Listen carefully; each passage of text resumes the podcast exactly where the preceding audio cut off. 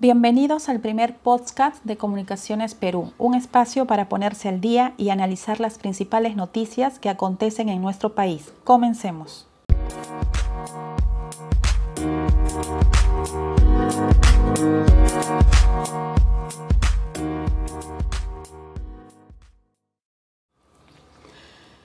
Mientras el país vive una de las mayores crisis sanitarias, se difundió en los medios de comunicación que un grupo de personas se había vacunado irregularmente y que incluyen desde un expresidente, ministros, rectores de universidades y diplomáticos y que ha causado una gran polémica entre la opinión pública de nuestro país.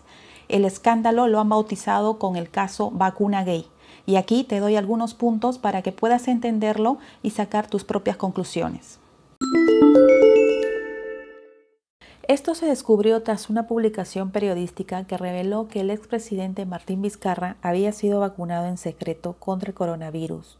Esas vacunas estaban destinadas a los ensayos clínicos de Sinopharm de la fase 3 con fecha 2 de octubre del 2020.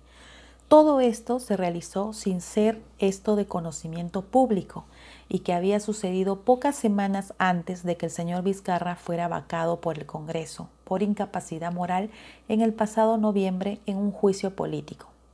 Al principio Vizcarra afirmó que él y su esposa se vacunaron, pero que fueron voluntarios del ensayo clínico de la vacuna china que se llevó a cabo a partir de septiembre de 2020 algo que fue desmentido por uno de los organizadores del ensayo.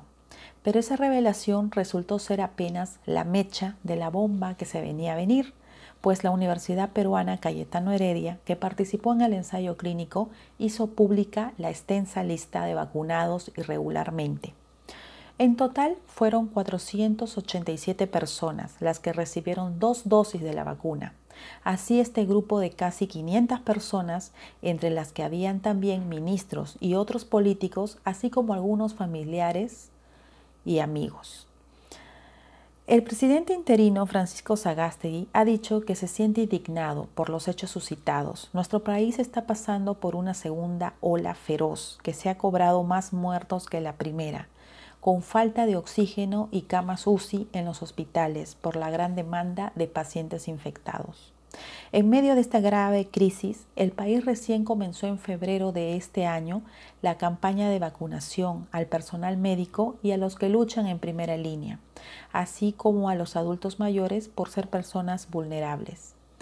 El escándalo ocurre cerca a las próximas elecciones generales del 11 de abril del presente estos hechos han mostrado a la clase política muy mal parada en un país que hace seis meses salió a protestar en las calles bajo la consigna en contra de la corrupción y del mal manejo de la política del país.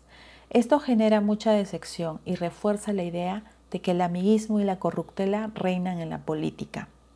Cabe resaltar que en la lista del vacuna gay aparecen funcionarios, entre ellos uno de los nombres más sonados, que es de la propia ministra de Salud, Pilar Massetti, quien presentó su renuncia, y la de Elizabeth Astete. Según sus declaraciones, ella aseguró que se vacunó porque no se podía dar el lujo de enfermarse.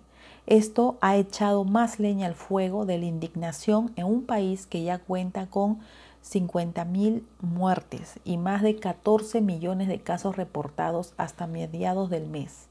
Ahora solo queda que la Fiscalía y la Contraloría del Perú investigue el caso y se aplique una drástica sanción. Aún no se conocen las consecuencias legales que pueda traer la vacunación irregular de estos funcionarios, pero sí hay una clara decepción generalizada entre la soberanía.